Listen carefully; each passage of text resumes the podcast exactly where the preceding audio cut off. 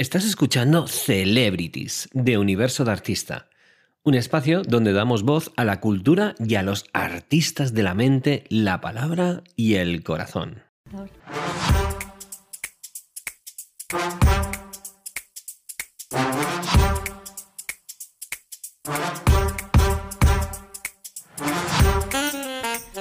Aquí estamos otra vez, como he dicho, aunque he despedido a mi compañera Celia, eh, no nos hemos ido porque todavía nos quedan dos secciones. Sí, sí, no me he vuelto loca porque habéis escuchado la sintonía de Celebrities, pero eh, es que hoy, mm, como veis, vengo con cambios de todo tipo. Enrique Jurado hoy no nos acompaña, pero aparte vengo con un cambio. Voy a hacer una fusión especial de dos secciones. De las dos secciones finales del programa, Hall of Fame y Celebrities, donde sabéis que entrevistamos a artistas que han pasado por la escuela, ejercen coaching y, y nos cuentan cómo les va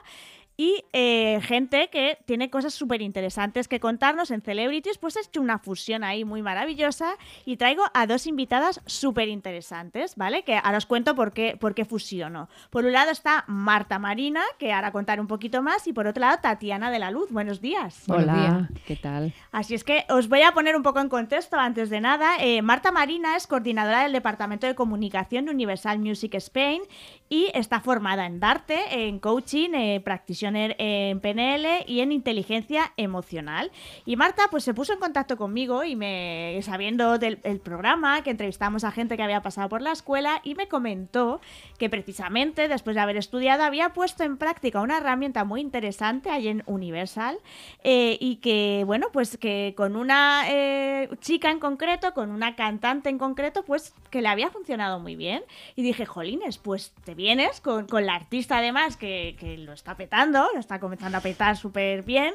Entonces eh, se viene contigo, venís y hablamos. Y fusionamos estas dos, estas dos secciones. Así es que nada, Marta, cuéntame un poco qué es, qué es esa herramienta que has utilizado, cómo has desarrollado el coaching con Tatiana. Cuéntame, cuéntame un poco. Bueno, lo primero de todo, gracias. Gracias por el espacio y también gracias a Tatiana que la he liado. y le he dicho, Tatiana, por favor, acompáñame porque, eh, bueno, tenía muchas ganas de estar aquí, de Em, de contaros, sí, eh, fue a raíz del, del máster, tú lo has contado muy bien, lo has resumido perfectamente, a raíz del máster que estudié en, en, Darte, había una de las tareas que hicimos em, en el proyecto que era hacer un taller mm. y bueno, yo llevaba mucho tiempo dándole vueltas al taller, que de qué puedo hacer el taller, fusioné el coaching con, con, el mundo de la música, con el mundo de los artistas, que es a lo que yo me he dedicado en los últimos 20 años y se me, se me ocurrió un taller que se llama La Rueda del Artista. La Rueda del Artista que está basado en las cinco claves para ser un artista de éxito. Que, eh, bueno, todo el mundo me dice, bueno, ¿y cuáles son esas cinco claves? Por favor, es el... Y yo, no, no, no, es el secreto mejor guardado. Bueno, pues Tatiana las conoce. y, mm, a ver, no es tampoco eh, sí, es, no es un secreto, es algo que, conocemos todos los que nos dedicamos a, la industria, pero quizá no estaba em, plantado ¿no? sobre el papel y lo convertí en un taller, como digo, em, después de 20 años de, de experiencia, de haberme fijado muchísimo en todos los artistas que he trabajado. Eh, porque yo soy muy curiosa y me encanta observar y me encanta, em, eh, me quedo mucho con, pues, con los comportamientos de las personas, siempre desde pequeña. Pues eh, me di cuenta que había como cinco aspectos que los artistas que tenían muchísimo éxito y que lo mantenían en el tiempo tenían muy bien cuidados. Y entonces dije, ostras, estos artistas que llevan tanto tiempo en la élite tienen en común estas cinco será por algo, ¿no? Estas cinco cosas. Entonces lo desarrollé, em, le metí ahí un poquito el coaching, le metí eh, herramientas de coaching que a mí en el máster me parecieron súper poderosas. Eh, a mí me cambiaron eh, mi, mi, manera de ser y de actuar y salió este taller. Entonces, bueno, pues con Tatiana al final Hicimos el taller en octubre o en noviembre, lo hicimos con varios artistas em, y todos según me dijeron, me lo creo, eh, les sirvió mucho. Les sirvió mucho y, y, Tatiana en especial sí que me ha dicho desde entonces, oye, mm, de verdad, muchísimas gracias porque me ha ayudado mucho a enfocarme, ¿no? A enfocar mi carrera y, mm, y nada, y aquí estamos las dos contándote esto. Y bueno, ¿nos cuentas un poco cómo fue el taller o cómo lo viviste tú? Un poco. Pues mira, nosotros eh, cuando. Yo me acuerdo que es que fue muy gracioso porque yo estaba amueblando mi casa y empecé a escuchar el taller en un, en una, un coche que me llevaba a casa porque de hecho no me daba tiempo a llegar, pero quería escucharlo, porque a mí me encanta todo lo relacionado con el coaching, con la psicología, de hecho antes lo estábamos hablando, y, aparte yo con Marta siempre he tenido muy buena química en, el curro y, es una persona a la que admiro bastante. Y, y, no quería perdérmelo. Y mi manager me mandó los enlaces, no sé qué, nos conectamos. Y desde primera hora estuve como muy pendiente, porque yo estaba en un punto de mi carrera en el que había cambiado de equipo, eh, estábamos sacando canciones en solitario para asentarme un poco como artista, que también es necesario. Hoy en día hay una movida de colaboraciones que está muy bien, pero hay que sacar canciones sola también y que hay que como hacer catálogo, ¿no? y entonces yo estaba en un momento en el que con este cambio de equipo eh, no estaba perdida en mi carrera, porque es verdad que yo siempre tenía un objetivo fijo muy claro, pero sí que es cierto que no me habían dejado desarrollarlo anteriormente. Entonces estaba en un momento en el que yo decía, mm, quiero hacer una cosa y ahora mismo no puedo hacerla porque tengo que pasar por aquí para poder hacerla, pero realmente quiero ir a, ese sitio, ¿no? Y con, el, con todo el taller que hicimos y demás, fue como el empujón que yo necesitaba para decir, oye, todo lo que ha dicho Marta es lo que llevo yo mucho tiempo teniendo en mi interior, no sabía cómo expresarlo y ahora es el momento de llevar a cabo todo esto y decir, esto es así, tiene que ser así y quiero ser yo misma y quiero eh, afrontar todos los puntos que ella nos ha dado y todas las herramientas para poder llevar a cabo lo que yo llevo mucho tiempo queriendo hacer. Entonces, Mira, el, taller no solamente, yo recuerdo que estaba, estaba en casa, estaba escuchándolo y tal, y, mi pareja es bailarina y también estuvo pendiente del taller, que estábamos las dos encantadísimas, la verdad. Y tanto a ella como a mí, o sea, fíjate que, eso yo creo que no lo hemos hablado, a ella también le ha servido mucho, porque ella está estudiando en el Conservatorio Carmen Amaya de aquí, ah, de, de Madrid, danza española, y, es una, persona que le pasa un poco igual que a mí, que al final también ella está en un momento de estudio y es un momento en el que te tienes que enfocar muy bien para ver qué salidas hay después o qué, quieres afrontar o qué salidas quieres buscarte tú también, ¿no? Y entonces, eh, cuando terminamos el taller, las dos coincidimos en que hubo un punto del taller que nos impresionó mucho y que fue algo que es lo que yo digo, cuando, cuando tú sales de un sitio y sales pensando Mm. Eso quiere decir que han hecho las cosas bien en ese sitio contigo, ¿sabes? Entonces nosotros nos tiramos como una semana hablando del taller mucho, o sea, hablando, pero mucho, mucho con mi manager. Yo le decía, Fran, es que yo lo que ha dicho Marta, que lleva toda la razón del mundo y yo quiero transmitirse a la discográfica. O sea, es que lo tenía clarísimo y era como, me acuerdo que tuvimos una reunión y yo dije, digo, a ver, la culpa la tiene Marta. O sea, a mí no me digáis nada porque yo estoy llevando a cabo lo que ella me ha dicho, y lleva toda la razón del mundo y, ha sido como el empujón que a mí me, hacía falta y ha puesto como las palabras que yo necesitaba escuchar para tirar para adelante, ¿sabes? Y bueno, fue un momento en el que al principio fue un poco como esta chica viene con mucha energía y con muchas ganas de aportar cosas, ¿no? De decir, vale, tiene, las cosas muy claras porque ha hecho un taller que le ha ayudado y fue el momento de encaminar mi álbum. Entonces, ¿qué pasa? Pues que obviamente todo fue maravilloso como para decir, vale, voy a hacer el álbum que quiero hacer y lo que quería hacer de hacía mucho tiempo.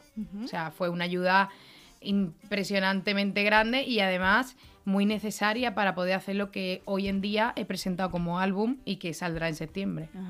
Eh, para que entiendan un poco, lo, porque yo como ya pues te he bicheado, sé, quién eres, eh, para que la gente, te, para ponerte en contexto, mira, Tatiana de la Luz, eh, has nacido en familia de artistas, eres hija de bailaora, sobrina, nieta de cantadores, cantautores y guitarristas reconocidos y además has recibido formaciones desde pequeña en piano clásico y, y oye, pues has tenido reconocimientos en este terreno.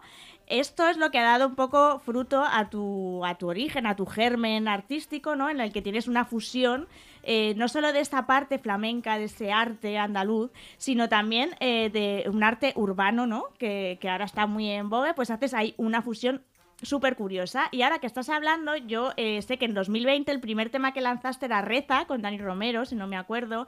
Y es verdad que si tú escuchas ese tema y escuchas el que lanzaste en, que ahora lo vamos a escuchar en enero de este mismo año, o sea, hace nada, Sí. seis meses, hay un cambio eh, radical y que ha sido dos años. Eh, o sea, ¿realmente has cambiado tu estilo o tu estilo sigue siendo el mismo pero has cambiado tú? A ver, yo pienso que las personas evolucionamos y que en cada periodo de la vida o en cada año que se va cumpliendo, pues hay unas experiencias que te van ayudando a, a encaminarte a lo que tú realmente quieres ser, ¿no? O lo que, como se dice siempre, yo de mayor quería ser, no sé qué. Sí. Pues yo pienso que esa frase es aplicable a todas las edades de tu vida porque es algo que, que es como que cada vez tienes más aspiraciones y vas creando experiencias y vas teniendo como más ganas de conseguir objetivos, ¿no? Entonces, es verdad que tú escuchas ahora la primera canción y yo creo que escuchas la- las... Si tengo nueve canciones, escuchas las cinco primeras, escuchas las últimas y no tienen nada que ver. No. Yo soy de las que son partidarias de que mi estilo está en mi voz. O sea, yo, la, mi forma de cantar ha evolucionado también y ha mejorado desde mi punto de vista técnico. Eh, y ahora mismo es como que soy más yo que nunca, ¿sabes? Sí. Eso para mí es lo más bonito que yo te puedo decir. O sea, porque al final había un trabajo muy fuerte, pero sí que es cierto que mm, a nivel composición, o sea, yo hago mucha referencia al taller porque es verdad que a nivel composición, en el momento en el que hicimos el taller, yo creo que fue en octubre, Noviembre, noviembre por ahí. El 4 de noviembre, Sí, creo. Efectivamente, porque yo me acababa de cambiar de piso, me acuerdo. Em, yo me, o sea, yo recuerdo un cambio en mi forma de componer, pero de decir, vale, voy a hacer lo que me da la gana. O sea, así de claro, vamos. Y se lo dije, llamé a mi manager y le dije que sepas que has hecho lo peor que podías hacer. Y me dijo, ¿por qué? Y le dije, porque me has metido en un taller que me ha hecho tirar para adelante con lo que yo lleva mucho tiempo queriendo hacer. Entonces voy a presentar a partir de ahora canciones que de verdad sean lo que yo quería hacer desde hace tanto tiempo. Y eso ha provocado obviamente un cambio en todo. ¿Por qué? Porque no es que yo no quisiera hacer las canciones que hacía antes, a mí me gustaba hacerlas, Claro, eso te iba a preguntar, claro. pero mm, no me sentía identificada a lo mejor al mil por mil. Por ejemplo, uno de los factores que yo antes sufría, porque es real, era que yo no, escri- no escribía en femenino. Bueno, no me dejaban Ah, amigo. mejor dicho. Eh, yo me acuerdo que una de las cosas que hablamos, eh, que es lo mismo que he dicho antes, es la coherencia. No Claro. tiene sentido que yo sea abiertamente lesbiana, que forme Sí. parte del colectivo LGTBI y que luche por los derechos del colectivo y que yo haga canciones que realmente no, no tienen mucho que ver conmigo o no vayan dedicadas a quien yo quiero. Porque tú puedes componer una canción inconscientemente de manera neutra. Sí, claro. Se puede hacer, pero porque te nazca, no porque te lo digan. Claro.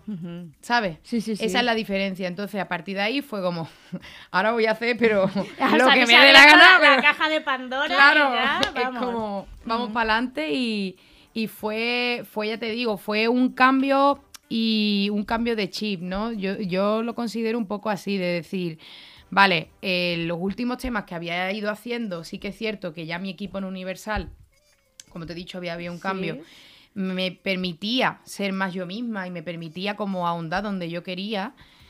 Y obviamente cuando tú sumas que tú como persona quieres tener tu coherencia y quieres hacer de verdad lo que tú quieres hacer y tienes a alguien que, que te ayuda y que te da consejos, como es Marta en este caso, y encima tienes un equipo que te apoya y que entiende tu situación, pues eso es la fusión de lo que va a ser mi álbum. Mm. ¿Sabes? Al final para mí ha sido un cambio eh, de 360 grados, pero no por la música en sí, sino porque también he tenido oportunidad de hacer muchas cosas, eh, he impuesto un poco mi forma de pensar a la hora de decir, oye, somos un equipo y trabajamos en equipo, pero al final yo me quiero sentir identificada con lo que se haga. Ajá.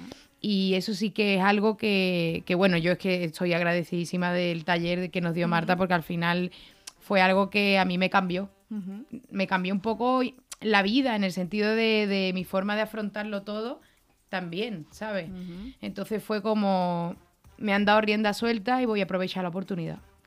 Fue curioso porque Tatiana se presentó como voluntaria al final del taller. al final del taller hago eh, la rueda del artista, que es bueno, para los que sabéis un poco de coaching, es el, el es una es un simulacro de la rueda de la vida, Ah, sí. pero con las cinco claves, con cada una de, de las variantes es cada una de las cinco claves que, que hemos visto en el taller. Y entonces yo pregunté, bueno, ¿hay alguien, algún voluntario para hacer la, la, la dinámica de la rueda del artista? Y Tatiana, yo, venga, yo. y luego fíjate, al final le sirvió tanto y le aportó tanto que mira dónde está ahora, ¿no? Yo creo que... em, es verdad que los artistas hay veces que se dejan llevar por el momento, por lo que se lleva ahora, por mira al de al lado lo que hace, voy a seguir yo eso para ver si me va igual de bien y se abandonan un poco eh, ellos mismos, su verdad, ¿no? Porque es verdad que cuando el artista es auténtico mm, conecta con la gente. O sea, si un artista no es auténtico, la gente no se lo cree. No, no, es que y, se nota. y se va y hace pim, me voy, a, me voy a seguir a otro porque hay muchísimos artistas, hay una oferta tremenda, ¿no? Entonces, el transmitir esa verdad se palpa, o sea, no sé qué es, no sé si es una energía, no sé si es exactamente qué es, pero el público es totalmente capaz de captar si el artista es de verdad o no lo es. Y la coherencia para mí, eh, junto con, con el talento, evidentemente, porque los artistas tienen que tener talento, bien para cantar, para componer, para ambas cosas, para subirse al escenario, hay que tener un talento, pero la coherencia quizá es lo más importante, es vital. O sea, Claro. que tú seas coherente con tu proyecto artístico, que lo, que lo que estás defendiendo y con lo que estás transmitiendo te lo creas. Claro, para poder defenderlo mejor. Efectivamente. Y que sea coherente con tu manera de ser, no como artista, sino como persona. Claro. O sea, eh, que, que un artista eh, muestre sus valores a través de su proyecto artístico, eso lo capta el público. Es que es así, Es verdad. es así. Ha habido una cosa que ha dicho Tatiana que es, ahora me, me atrevo, ¿no? O sea, me atreví a decir, a llegar y decir, oye, yo quiero hacer esto, voy a hacerlo así porque realmente es lo que realmente siento. Entonces, eh, mi duda es, eh, yo creo que hay veces que se piensa que la gente que comienza una carrera musical, a lo mejor, cuando te introduces en una discográfica, en este caso una bastante grande, es como que parece que no puedes hacer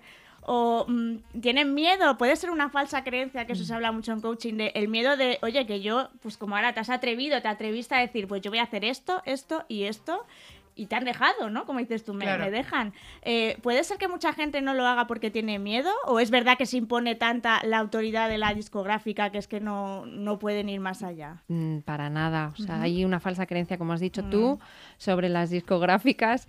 Eh, no sé, esa falsa creencia creo que viene de antiguamente, que parece De las como pelis un las poco, películas, sé, sí, sí. el típico ejecutivo que dice, tú tienes que hacer esto al artista porque yo me da la gana y tal. No, o sea, para nada. La discográfica acompaña Claro. al artista y por eso eh, nos llamamos la compañía. Cuando Exactamente. la compañía es la que acompaña al artista en su camino y en su proyecto.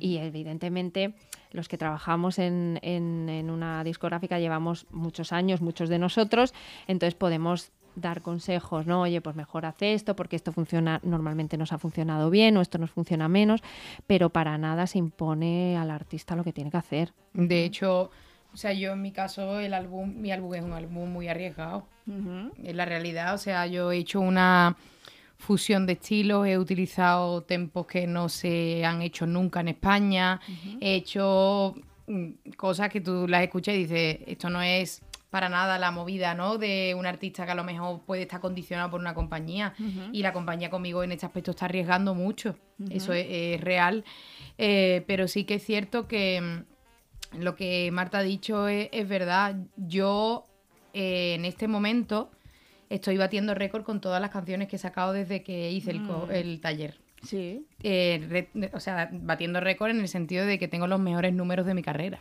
Ajá. ¿Por qué? Porque es cierto que en muchas entrevistas me lo han preguntado y en muchos sitios lo he hablado y es como que a la gente eh, les gusta que seas tú misma y que seas real y que te muestres tal y como eres.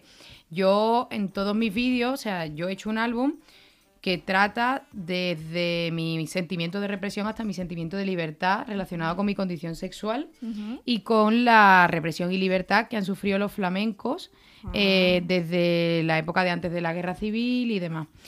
eh, hasta, ahora, hasta el día de hoy, ¿no? Entonces es un disco urbano, ¿vale? Sí. Aunque no lo parezca, es un disco urbano Sí. que tiene sus tintes flamencos y tiene sus cosas, pero es un disco en el que yo, por ejemplo, hablo abiertamente que se lo he dedicado o me he inspirado en mi, en mi pareja. Ajá. Eso a la gente le encanta, o sea, porque si yo me Claro. callo ese detalle, que es súper importante para entender el disco, o yo me callo que, esto, que yo hablo de un proceso vital que ha sido fundamental para ser la persona que soy hoy, la gente no entiende o escucha las canciones y no le busca la relación. Entonces yo en el disco la palabra coherencia me la tatué tanto, tanto, tanto Mm. Que en todas las canciones hay eh, relaciones entre sí, en todas las, en las portadas de los singles hay elementos familiares, en todas las cosas hay cosas, no sé, hay en todas las canciones hay letras que son basadas en poemas de Lorca, que es uno de mis autores favoritos. Eh, en fin, todo tiene que ver conmigo y todo lo que cuento es real Ajá. todo lo que cuento es tan, tan, tan, tan real que hay eh, entresijos y sentimientos que yo tengo escritos en cada canción. Tengo desglosado todo lo que yo quería decir en la canción y hay temas muy difíciles eh, tratados en el disco relacionados con la depresión, relacionados con el suicidio y relacionados con eh, temáticas que son reales, que ocurren en la sociedad, que no podemos seguir ignorándolas y que lo que hay que hacer es digamos, eh, tener el valor de contarlas y de decir, oye, a mí me ha pasado esto y mi vehículo para contártelo es la música y la única manera que tengo de ser coherente conmigo misma es mostrar mi realidad, Ajá. porque al final eso va a hacer que yo sea referente de gente que yo en mi momento no pude tener referente o no, no tenía mucho. Claro. Entonces, eh, al final, la compañía desde primera hora eh, te ayuda, como bien ha dicho Marta. Hay momentos en los que sí que te dicen, oye, pues vamos a dejar esta canción para más adelante y vamos a sacar esta porque ahora mismo es mejor que saquemos esta. Y al final es todo es un trabajo en equipo. O sea, la realidad es que te tienen que acompañar y tú te tienes también que adaptar a trabajar en equipo con ellos. Claro, sí, al final supongo que ne- necesitas a la compañía igual que ella te necesita a Por ti, supuesto que pero sí. yo creo que lo que dices tú, que tienes que ser valiente, o sea, valiente o atreverte a decir, oye, que yo tengo un producto aquí que yo quiero sacar, quiero luchar y que, que ahí estoy. Si te parece, vamos a escuchar la primera canción que sacaste en enero de este mismo año, se llama Olé. Y que, y que es súper identificativa de, de ese cambio. Porque Claro. es verdad que invito a que escuchen el antes, las canciones de antes, que están muy bien, o sea, no, o sea, pero es que se nota mucho el cambio. Sí, y, ahora, sí. y ahora hablaremos de ello. Las cuatro esquinas de tu cama. Claveles te pintan la uña. Y aquí me tienes embrujada. Cantándote bajo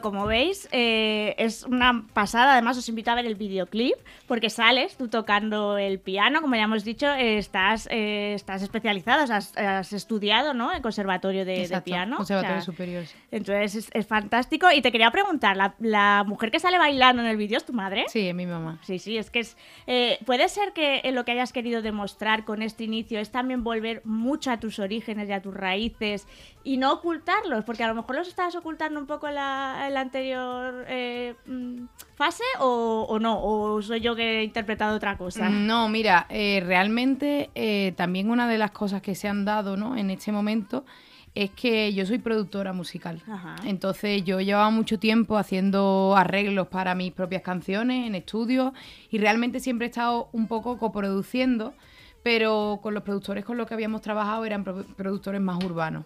Entonces nosotros cuando hicimos esta canción fue una de las propuestas que mandamos al Benidorm Fest, Mm.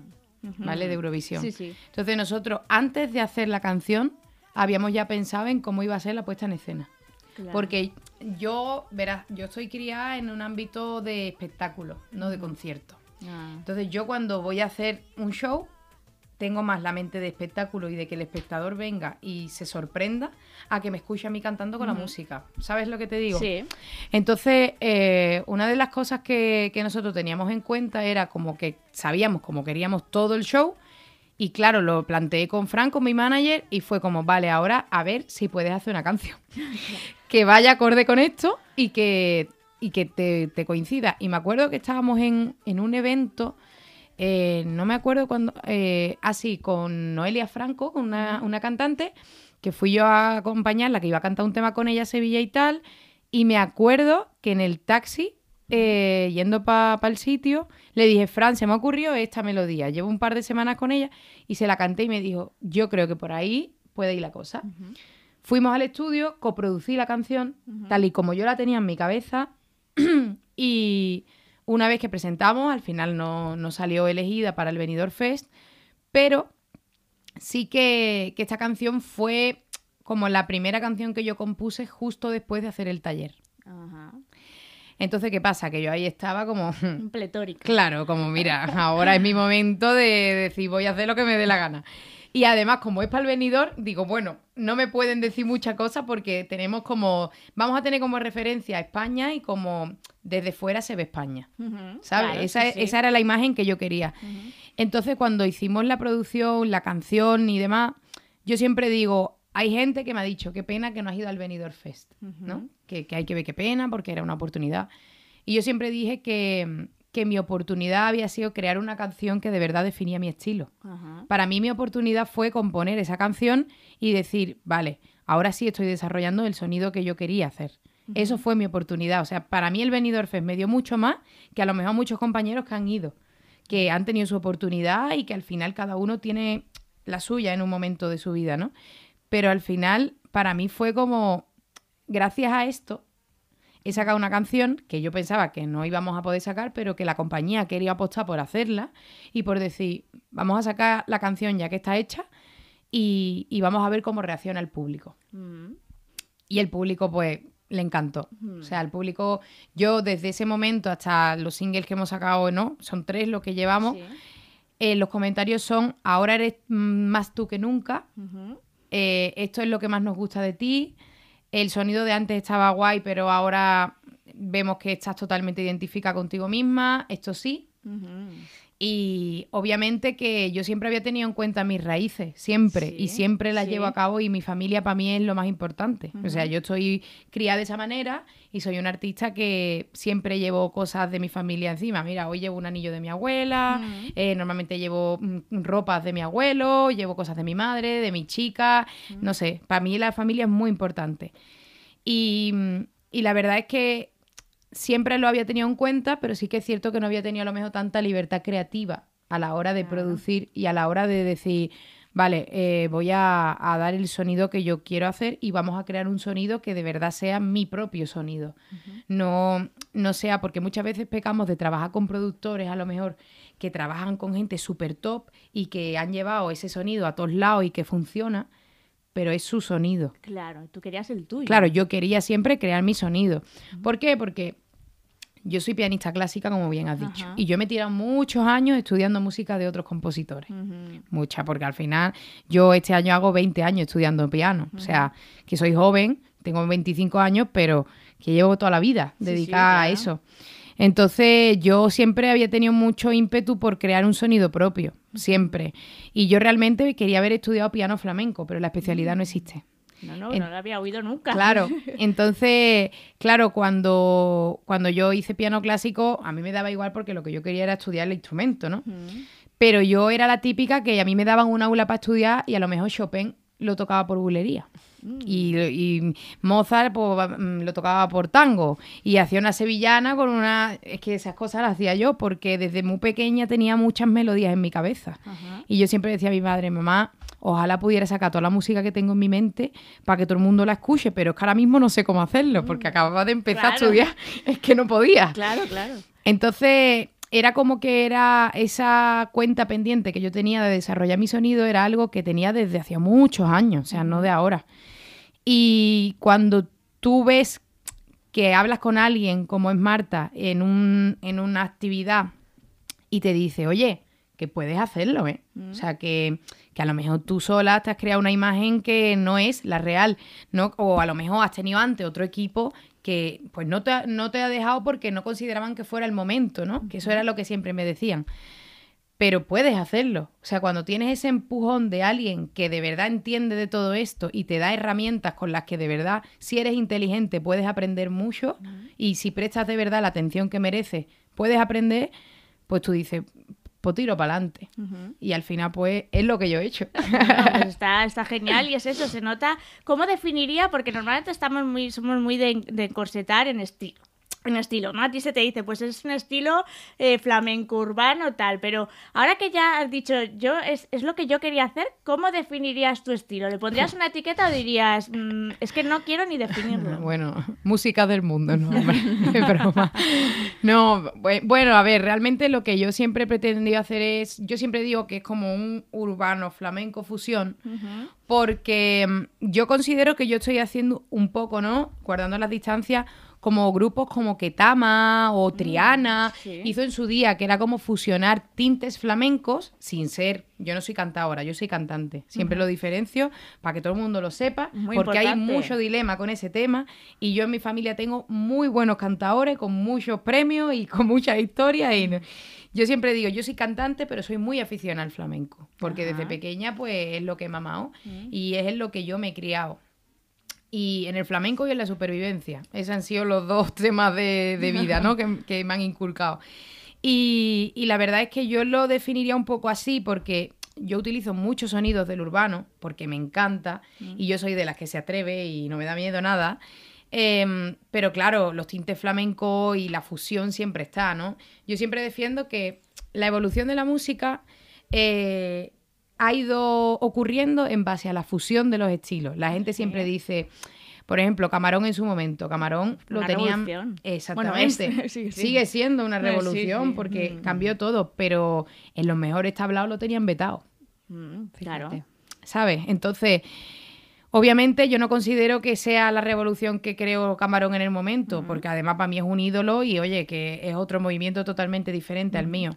Pero sí que es cierto que él tuvo coherencia con su forma de pensar, tuvo coherencia con su ímpetu de aspirar a crear nuevos sonidos y a evolucionar en el flamenco y yo ese sentimiento sí que lo comparto con él y con su equipo.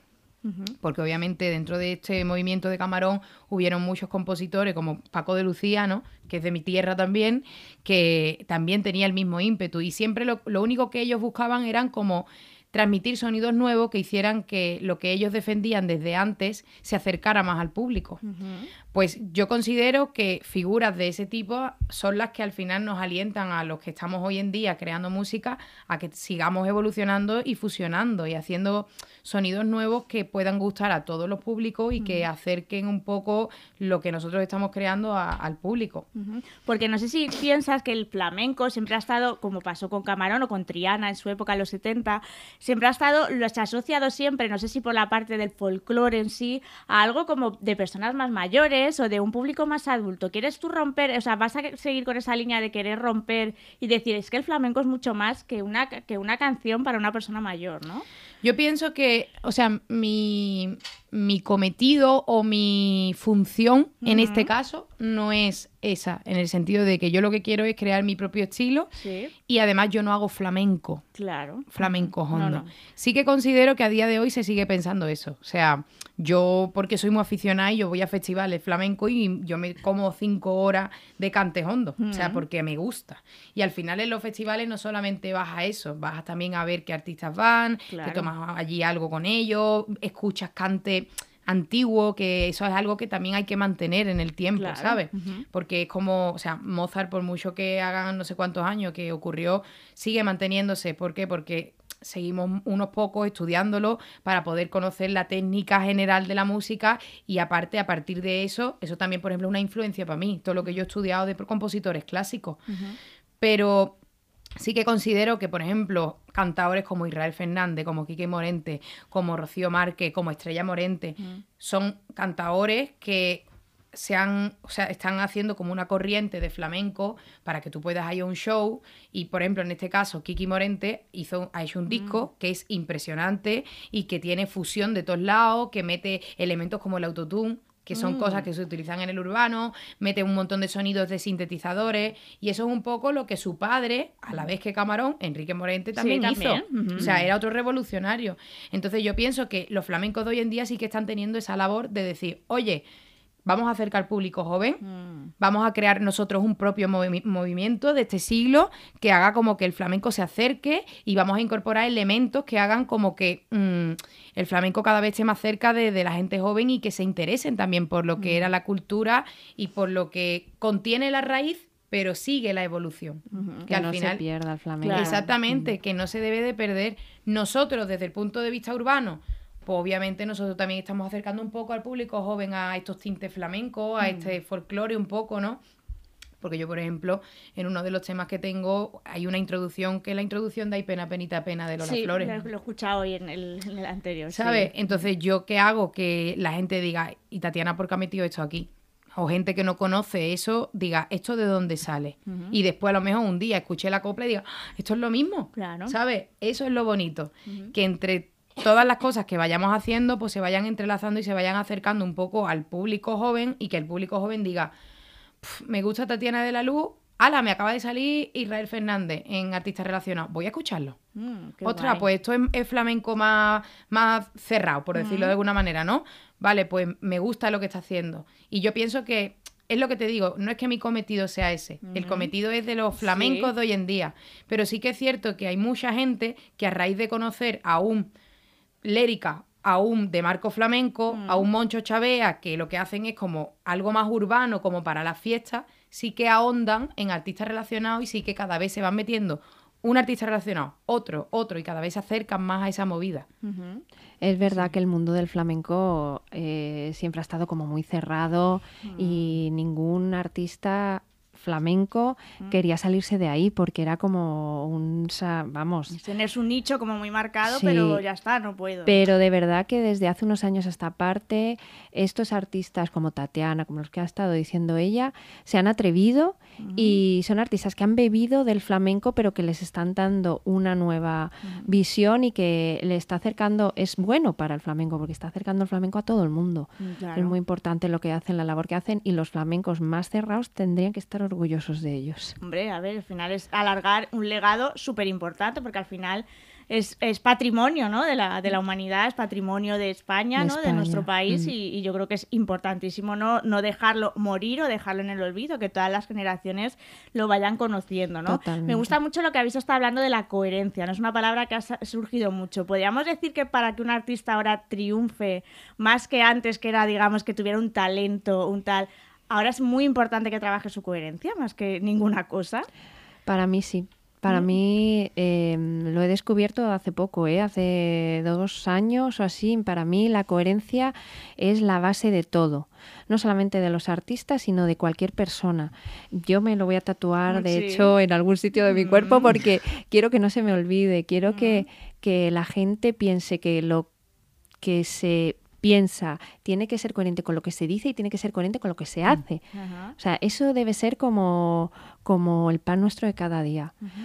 En los artistas, en el caso de los artistas, la coherencia sirve para que el público se crea tu proyecto, para que tú muestres tu autenticidad y para que conectes con el mayor número de personas.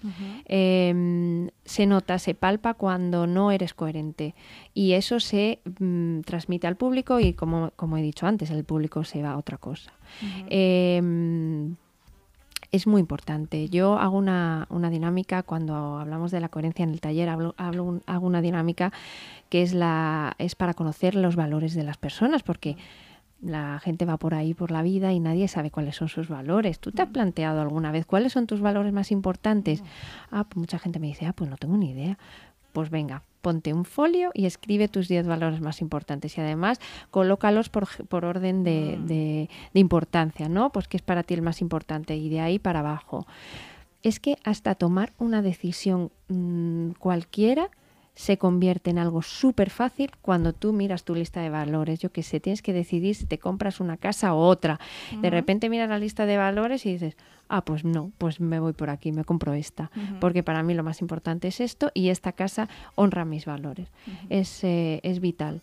La coherencia, los valores, eh, conocerlos y honrarlos eh, y ser natural Claro. y ser auténtico. Antes ha hablado de Pena, Penita, Pena que Sí. tiene Tatiana en el inicio de una de sus canciones y me he acordado de Lola Flores, o sea, Ah. qué artista más auténtica había. otra, revolución de Por favor. tiempo, sí, sí. Ah, Eso es la autenticidad, mm, no sé, llevada al máximo, ¿no? Y a mí Tatiana me, me recuerda un poco a, a Lola Flores, de verdad, ¿eh? Y lo, te lo digo aquí delante de mucha gente, no te lo había dicho antes, me recuerda esa garra, es que Mm. tiene garra, o sea, tú le ves a Tatiana, incluso le, le miras las manos Sí, y, gesto. y- y con las manos ya está transmitiendo. Mm. Y bueno, ya los ojos, no te quiero ni Sí, contar, que sí, los ojos es que hablan ya solos. O sea que eh, tenemos grandes ejemplos de coherencia y de autenticidad. Eh, Lola Flores es mm, el referente máximo, pero hay muchísimos más. Y yo invito a todo el mundo que sea coherente que sea auténtico y natural. Sí, sí. Y en estos seis meses que, digamos, has tenido esta revolución, eh, ¿ha habido algún momento en el que hayas tenido tu duda de decir, o estás tan enfocada que tienes claro que este es el camino que quieres seguir? O incluso antes, cuando dijiste, cuando iba a hablar con, para exponerles que esto es lo que quería hacer, ¿cuál es el miedo o la duda que te ha surgido alguna vez? A que ver. seguro que la tienes. Hombre, todo claro, todos tenemos, bueno, Mm. miedos tengo muchos, claro, No, como todo el mundo. Sí, pero ahora en concreto con, con este, así que digas, este es el que siempre me frena un poquito a lo Hombre, a ver, mi- eh, mira, a la hora de crear, mm, el miedo se queda en la puerta. O sea, mira, a mi madre, mi madre eh, bailadora de flamenco y es profesora. Y hay una frase que siempre cuando llegan las niñas, ¿no? La- las primeras veces que dan clases, siempre dice, maestra, es que me da vergüenza. Mm, Y mi madre siempre dice, escúchame, cuando tú llegas aquí y pasas la puerta, la vergüenza se queda en la puerta. Mm. Y los miedos se quedan en la puerta y los problemas. Aquí venimos a disfrutar. Pues eso es lo que yo hago cuando entro en el estudio. Entonces, hombre, miedo, claro que te da miedo. O sea, lo que te da miedo es un poco de decir, oye, que hay mucha gente trabajando a tu, o sea, contigo. Mm. Tú has tomado una decisión y eh, está todo el mundo remando a tu lado. O sea, como no vaya bien. eh, pero, ¿sabes qué pasa? Que yo esa conversación la he tenido muchas veces con mi manager. Y mi manager siempre me dice, Tati, esto es muy arriesgado, ¿eh? Y yo le digo, ya, pero es que quien no arriesga no gana, Fran. O sea, siempre digo lo mismo. Y si no va bien, seguiré trabajando. O sea, y si va bien, seguiré trabajando igualmente, porque al final todo es una experiencia, todo es un aprendizaje, y yo sé que si no va bien ahora, irá bien en algún momento. O sea, yo, aparte de la coherencia, hay una cosa que, que me he demostrado a mí misma, y es que cuando tú te guías por tu instinto, es que eso es un camino que cuando lo coges no lo suelta. O sea, es como si mi instinto me dice que tengo que tirar por aquí, es por algo. O sea, aunque sea dentro de tres meses salga esto, no salga este mes, da igual. O sea, es algo que, mira, yo en el disco he metido una bulería. Pues me apetecía a mí y yo hablé con el equipo y dije, chicos, mola mucho que sí, que al, al final el disco vaya apoyado por Amazon, por Rom- Rompe España. Y entonces, pues, eso es una oportunidad Claro. impresionante, obviamente. Y, y yo les dije, esto está muy guay, pero yo dentro del disco quiero meter una bulería. Claro, cuando meto la bulería, con mis paranoias mentales, metí ya en la bulería porque yo soy una persona que es como, cojo de aquí, cojo de aquí, venga, voy a hacer esto, voy a hacer lo otro, y no me da miedo nada. Y aparte coproduzco con Chu Santana, que es uno de los mejores productores a nivel internacional y que además es músico igual que yo y se, se deja llevar por todas mis locuras. Entonces, cuando presenté la bulería, yo me acuerdo que mi directora artística me puso un poco a prueba para ver si yo estaba segura de lo que estaba presentando, ¿no? Y me dijo, es que yo no lo veo. Y yo le dije, yo entiendo que tú no lo veas, pero para mí es una obra de arte. O sea, yo estaba tan enfocada que yo puedo dudar de si las cosas van a ir bien, si van a ir mal, si las cosas se van a dar para que al público les guste, si no se van a dar. Pero de lo que nunca jamás dudo, nunca jamás, es de, de las creaciones que hago. O sea, porque cuando las hago, las hago con tanto sentido y con tanto sentimiento y me, me dejo tanto la piel y el alma en hacerlas que es mi verdad lo que estoy contando, ¿sabes? Entonces, como no, no estoy mintiendo en nada, yo me estoy dejando la vida y el alma en hacer un álbum que está contando todo lo malamente que yo lo he pasado y lo bien que estoy ahora por haber encontrado el amor de mi vida. Entonces es que yo ya estoy compartiendo con la gente mi familia. Claro. O sea, imagínate lo enfocada que una tiene que estar para decir, me da igual los miedos que me vengan, yo voy a tirar para adelante con esto. O sea, que la clave es tener un objetivo clarísimo. Yo siempre lo he tenido, ¿eh? Yo decidí que iba a estudiar piano con siete años. Mm, Que sí, que una niña de 7 años normalmente esas cosas no... Claro, pero es que yo, yo siempre digo que detrás de una persona a lo mejor con las ideas tan claras como yo, hay una mamá que es superviviente, que es una, un ejemplo, que es mi referente y que es una persona que tiene los objetivos tan claros. Y, y esa sí que se parece a Lola Flores. Mi madre sí que se parece a ella, porque es una mujer tan luchadora y es un ejemplo de trabajo tan grande que al final la corriente de ella te lleva, ¿sabes lo que te Mm, digo? Y sí. nosotros siempre hemos trabajado tanto en equipo y siempre yo todas mis cosas se las envío a mi madre, nada más salí del estudio, se la envío a mi madre, a mi padre, a mi manager, a mi pareja y a mi mejor amigo. Y es como, venga, ahora soltarme... Venga, la, la verdad. Contadme lo que hay aquí, si funciona, si no.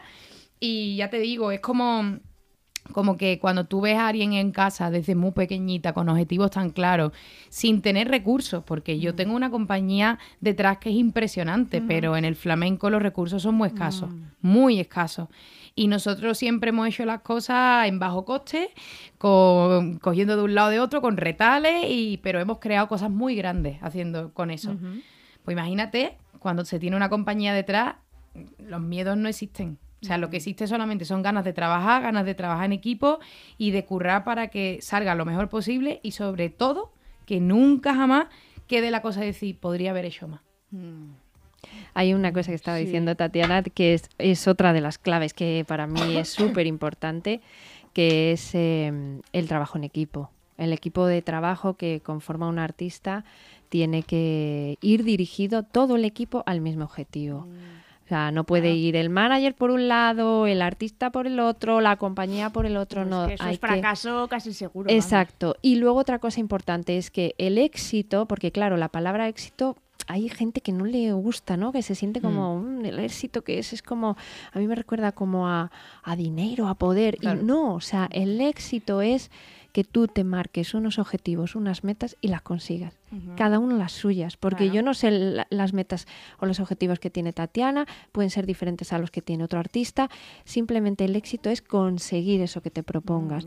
Y habrá fracasos, habrá cosas que saldrán mejor, habrá cosas que saldrán peor, pero seguro que un aprendizaje te llevas de cada, de cada experiencia y con eso hay que quedarse. Claro, es que el éxito al final eh, depende mucho de cada persona. Que a lo mejor para mí el éxito es tener 100.000 euros en el banco, pero por ejemplo para Tatiana el éxito a lo mejor ahora mismo, incluso el éxito puede evolucionar con los años, pero el éxito a lo mejor para Tatiana ahora mismo es lo que está consiguiendo ahora mismo, ¿no? El poder hacer lo que siempre, Por supuesto. siempre ha querido. Me ha, me ha recordado mucho, hace poco escuché una entrevista a Mónica, eh, Mónica Naranjo, que en los 90 pues ella también mm, hizo un poco Me eso relacionan mucho con ella. tenía una lírica muy especial, tiene una voz muy especial y, y ella se tiró un poco por el tema de un poco tecno, un poco un pop tecno diferente, bueno, diferente, era lo que gustaba en la época, pero ella ya empezó con su mensaje de empoderamiento de mujer. Y otra le preguntaban que ahora está un poco enfocada en otro caso, pero claro, le decían, ¿y cómo que ya no eres Mónica Naranjo? Y dice, perdona, yo soy Mónica Naranjo. Pero es que ya no soy la Mónica Naranjo de los 90, dices que tengo más años. Eh, ¿Cómo tú ya tienes puesta un poco la mira? O sea, estás viviendo ahora mucho el presente, pero tú serás capaz de decir, vale, eh, ahora cambio totalmente de estilo porque es lo que ahora me toca en esta vida, si en un futuro eh, te tocara. A ver, yo creo que yo soy una persona que me amoldo bastante a, a las circunstancias. Pero, pero sí que es cierto que lo que ha dicho, lo que dijo Mónica en esa entrevista, yo lo comparto. O sea, yo he cambiado radicalmente desde el principio de mi carrera ahora. Ahora es cuando yo más me siento yo misma, pero la música está en continua evolución. O sea, a lo mejor yo escucho ahora un ritmo de África que me encanta y digo, "Hmm, voy a cogerlo y yo todo lo que cojo lo flamenquizo. Siempre digo lo mismo. Eso es mi estilo. Claro. Mi estilo realmente es ese. A mí me decía, mira, cuando yo estudié la carrera, yo me pagué la carrera tocando en la calle, haciendo bolos, ¿no? Porque vengo de una familia muy humilde. Y, y yo me acuerdo que, que a mí me decía todo el mundo, es que en cada bolo canta la canción es diferente. Y yo decía, claro, porque yo a los músicos no les hago, yo no les hacía estructuras de canción. Yo no llevaba un show cerrado. yo quería que cada vez que vinieran a escucharme fuera una experiencia, porque ya que las canciones no eran mías, por lo menos que yo le diera mi toque. Pues yo cuando estoy en sesiones de composición hago lo mismo. A mí me, me viene a lo mejor un compositor, me dice, yo haría el giro de esta manera. Yo le decía, tú canta lo que quieras.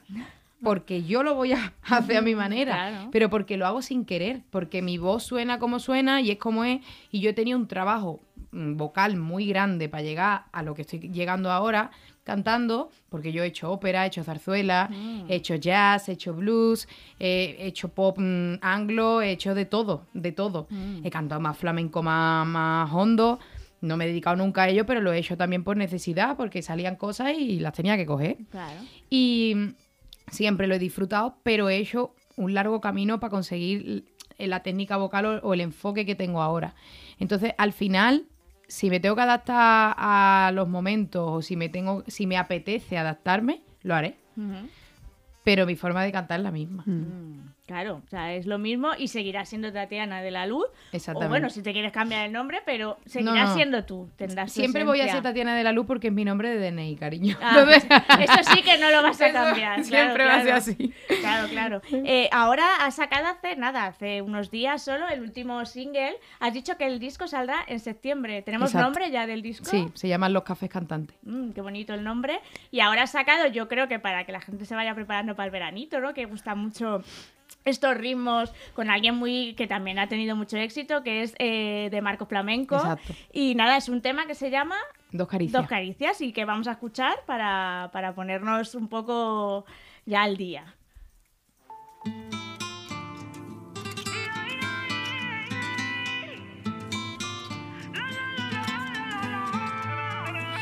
Yo pronuncio tu nombre desde las alturas.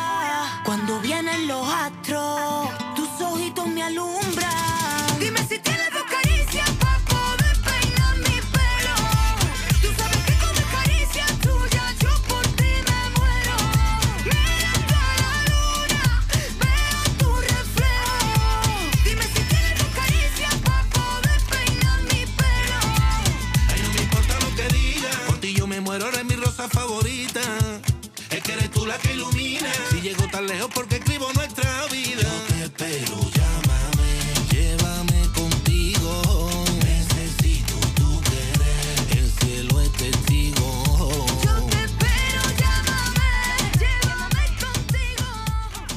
pues eh, este es el tema que se llama Dos Caricias con De Marco Flamenco que ha sacado hace nada, Tatiana, y que esperemos que este verano lo bailemos, lo escuchemos y, y nada, es el, el- un aperitivo junto con los otros temas que, has- eh, que hemos, que hemos escuchado uno antes, con otros dos temas que has sacado ya para el disco que, que saldrá en septiembre. ¿Cuánta nivel de ganas que tienes ya? de que Pues salga? imagínate, deseando estoy. De hecho, el, ahora tenemos un montón de shows, ¿no? Que todavía no es el show del, digamos, del álbum, eh, pero en agosto tengo un show allí en mi casa, en Algeciras.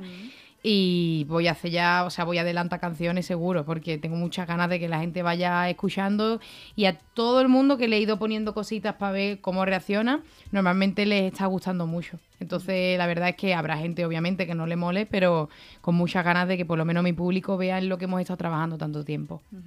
Pues Ta- nada, sí. Tatiana tiene un, un- muchos artistas, compañeros suyos que la admiran y que eso a lo mejor ella no lo quiere decir porque No, bueno. pero pero es verdad que tiene tiene el respeto de un montón de artistas muy grandes y, y se lo está ganando. Acaba de empezar como quien dice, pero que poco a poco se está ganando el respeto de tanto de los medios como de los artistas y eso es muy buena señal. Mm, Yo creo que la clave es ese trabajo de coherencia que estás haciendo. Espectacular, porque además se te oye hablar, ¿no? Yo creo que una falsa creencia también que tenemos es que la gente que se dedica a un estilo más urbano o demás, o, o tú con un estilo muy característico propio eh, de, de ropa, de, de el maquillaje, todo, asociamos que es gente que, pues la música ha entrado ahí, le ponen cuatro tonos así de autotune y ya canta. Y oyéndote hablar la es- historia, o sea, toda la carrera musical que tienes, eh, se ve que no, que no es fruto de. Tenéis no, que ver a. Tatiana tocando el piano, que te quedas, vamos, la ves así con su con su outfit moderno y la sí, ves sí. tocando el piano y te dejas pasmado. la verdad es que es mucho tiempo de estudio, la verdad. Pues nada, esperamos, esperemos que triunfes muchísimo, que este disco sea la bomba.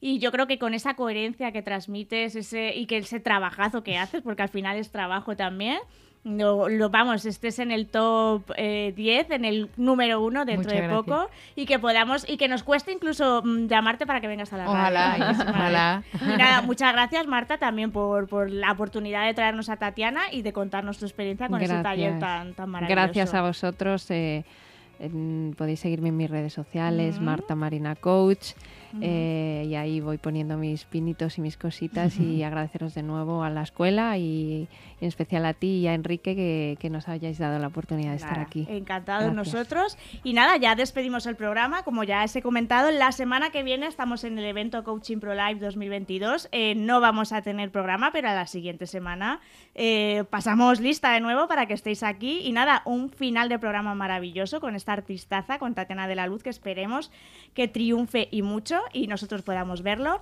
Y nada, pues nada, disfrutar de esta semana, disfrutar de lo que queda del fin de semana.